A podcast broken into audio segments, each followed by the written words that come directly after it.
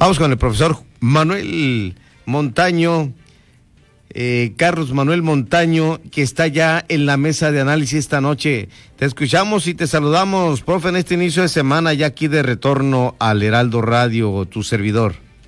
Muchas gracias, buena noticia y felicitar uh, con todo respeto a tu esposa y a todas las mamás por este día tan importante, tan especial para todas las mamás de, de, México y de nosotros mismos, ¿no? Vaya para eh, tus familiares también, tu esposa, un saludo afectuoso y de felicitación también, mi estimado Carlos. Muchas gracias, mi amigo Pedro, ¿cómo estás? Bien, pues sabiendo que ya se presentó un debate oficial, el primero que llevan a cabo los candidatos a puestos de elección popular, principalmente lo que está gran en juego aquí, que es la gubernatura. Eh, ¿Tienes algún eh, análisis y por supuesto también saber de las encuestas, las últimas, cómo suben, cómo bajan en sus uh, momios los aspirantes a este puesto de elección popular? Sí, como no, Pedro, muchas gracias. Primeramente, eh, sí, efectivamente fueron, hay dos debates, un encuentro en una radio, en una medio de comunicación local y el otro que es por el Instituto Estatal Electoral. En el instituto, creo yo, primero quiero este, hacer eh, una eh, percepción que tengo de que el debate que se llevó a cabo por el Instituto Estatal Electoral fue un debate muy mal producido. Terrible, ¿eh? un formato horrendo, terrible. La sí. conducción fue más como de entrevistadores que de moderadores. Bueno, sí. pero eso fue lo que se presentó y sí. creo que a mucha gente no le gustó. Sí, con fallas técnicas, mala audición, eh, muy poco tiempo, muchos candidatos, etcétera, ¿no? Pero bueno, vamos a lo, a lo, a lo que a lo que se dio. Primeramente, eh, en el primer de encuentro en, el, en, un medio local, eh, Pancho Pelayo había este, salido noqueado, podríamos decirlo así, en el primer debate. Y en la encuesta que se hizo, Víctor Castro había tenido el 38% por el 27% de, de Pancho Pelayo. En este segundo debate, en este segundo debate contesta Pancho Pelayo algunas aseveraciones, algunas situaciones que traía el profesor Víctor Castro de Morena, candidato de Morena y PT.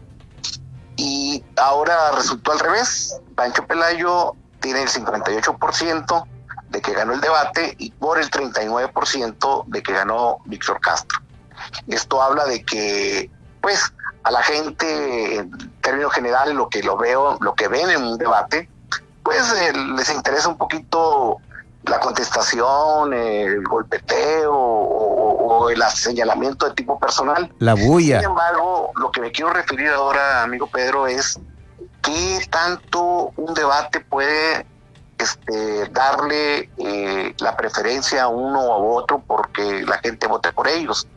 Eh, me doy cuenta de que baja uno o dos puntos o sube uno o dos puntos, no es mucho, la gente que ya va a votar por su candidato ya lo tiene aunque esté noqueado, aunque le peguen y le tiren con todo.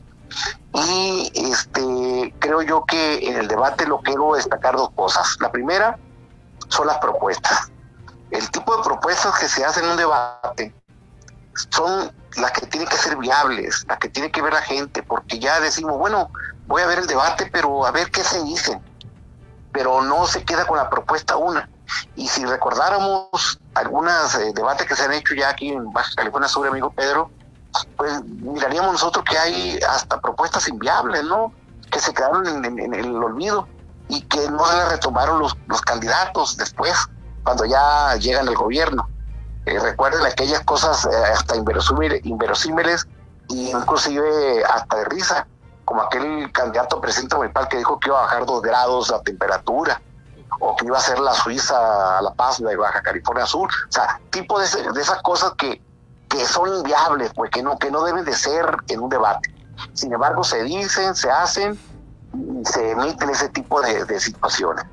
En este debate último, creo yo que eh, fue acartonado, los candidatos eh, se perdían muy poco tiempo, las rondas estuvieron muy, pues, eh, muy cortas y muy eh, larga los temas. Fue, duró cerca de tres horas Y pues la gente no se casa con ese tipo de, debates, ¿no? Que no, eh, no le dan mucho pues, eh, de positivo a una campaña.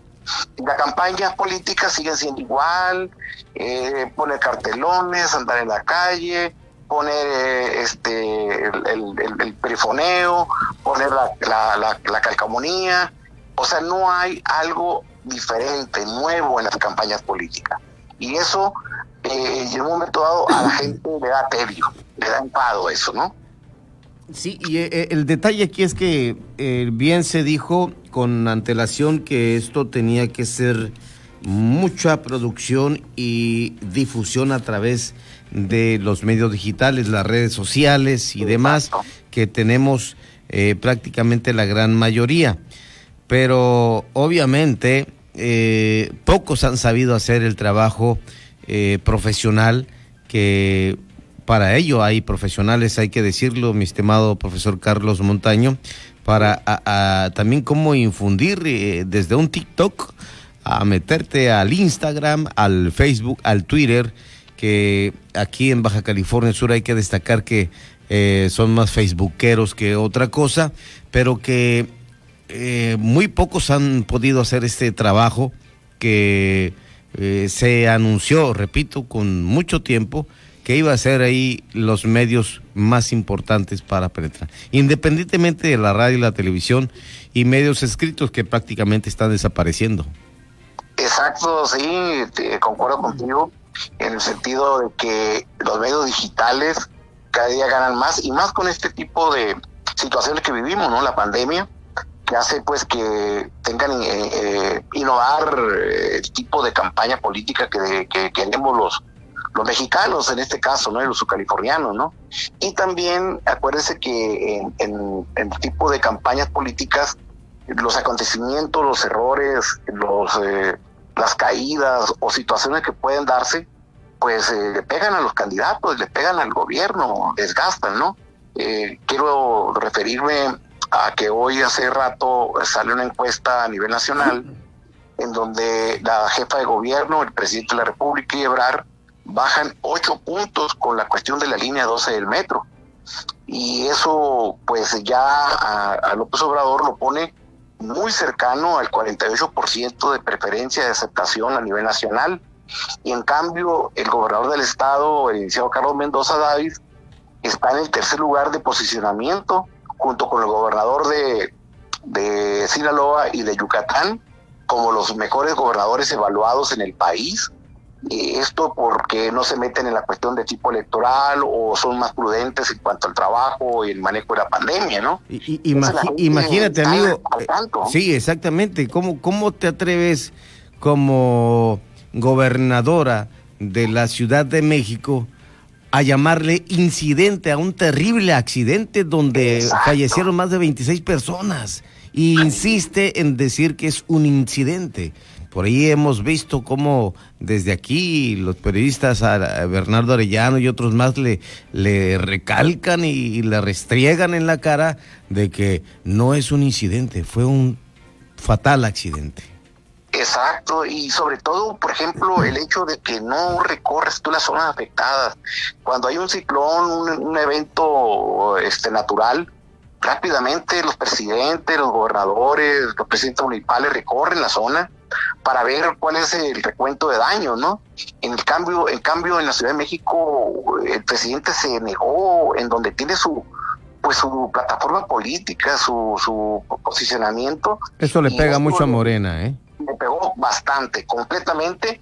El hecho de que ahorita, amigo Pedro, están en 47 a 46, fíjese bien, las preferencias en cuanto a las diputaciones federales y en Baja California Sur no es la excepción las dos diputaciones federales en riesgo en este momento para perder para Morena ¿eh? y el PC. Bueno, mi estimado maestro Carlos Manuel Montaño, yo le agradezco infinitamente eh, su participación aquí en la mesa de análisis de, de frente en Baja California Sur. Muchísimas gracias. Decirle que hasta ahorita la última encuesta señala a Pancho Pelayo con el 44% por el 33.3% de Víctor Castro en la preferencia electoral. Si hoy fueran las elecciones, sería el triunfador eh, Francisco Pelayo de la alianza PAN, PRI, PRD. Esto sigue en la mayoría de las encuestas. En las nueve encuestas, excepto una que trae un error técnico, por eso no la menciono, en donde señala un empate técnico, pero son nueve encuestas. México elige, Heraldo, Milenio, Demoscopía, este, la que trae también el eh, financiero, eh, todas las encuestadoras manejan ya a Pancho Pelayo como el virtual ganador en Baja California Sur. Bueno, ya esperaremos la gran encuesta que es el 6 de junio. Exactamente, y la próxima semana eh, se hará una encuesta de encuestas en donde ya se definirán más o menos ya los distritos y los y las presidencias municipales con con, con todo tino lo vamos a, a, tratar de, si tú nos permites, de darlo a conocer a tu medio. Aquí lo tratamos, lo desmenuzamos y lo que usted guste y mande, mi estimado maestro Carlos Montaño. Muchísimas gracias, un abrazo, felicidades para todas las madrecitas de Baja California Sur